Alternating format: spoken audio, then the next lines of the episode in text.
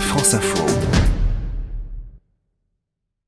Un texte avant l'été, c'est ce qu'a dit Édouard Philippe ce matin sur France Info à propos de la promesse d'Emmanuel Macron, l'ouverture de la PMA à toutes les femmes en France, la procréation médicalement assistée qui est à l'origine euh, de débats très compliqués, très houleux, des débats médicaux, des débats éthiques. Bonjour Émilie Gautreau. Bonjour Hercine, bonjour à tous. Explication des mots de l'info avec vous. Expliquez-nous la PMA. Le nom utilisé par les médecins, le nom officiel qui encadre le processus, c'est l'AMP, l'assistance médicale à la procréation en l'état actuel de la loi, son but est de remédier à l'infertilité d'un couple ou d'éviter la transmission à l'enfant ou à un membre du couple d'une maladie d'une particulière gravité.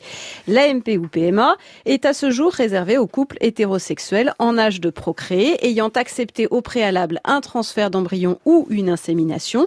La loi précise qu'il y a obstacle au processus d'assistance médicale si l'un des membres du couple meurt, dépose une requête en divorce, si le couple se sépare ou si l'un des membres du couple révoque par écrit son consentement auprès du médecin chargé de la PMA. Et donc, ce qui pourrait changer, c'est une ouverture de la PMA à toutes les femmes. Aux femmes seules et aux couples de femmes. Le gouvernement avait dit souhaiter attendre l'avis du comité consultatif national d'éthique. Ce comité, en tout cas une majorité de ses membres, a rendu un avis favorable. Alors, on a tendance à parler de la PMA de façon globale, mais en réalité, ça regroupe différents cas de figure. Différentes techniques d'assistance médicale. La plus simple, la plus ancienne, c'est l'insémination artificielle artificielle car sans qu'il y ait rapport sexuel, le médecin, à l'aide d'un cathéter, dépose les spermatozoïdes à l'intérieur de l'utérus. La fécondation se fait selon le processus naturel, in vivo, à l'intérieur du corps de la femme. In vivo par opposition à in vitro. La FIV, les liquides contenant les ovocytes, sont prélevés et transmis au laboratoire, même chose pour le sperme.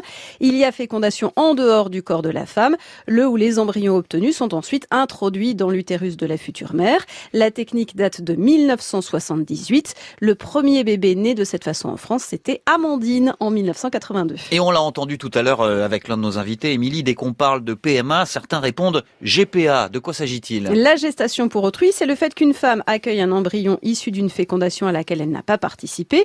La mère porteuse donne naissance à un enfant qui n'est pas génétiquement le sien. En France, la loi interdit la gestation pour autrui, très clairement, et le code pénal sanctionne celles et ceux qui contourneraient cette interdiction.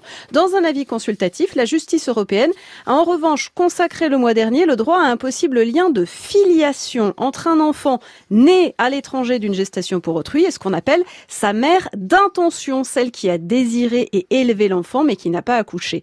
La CEDH a laissé aux États la liberté de choisir les moyens de cette reconnaissance.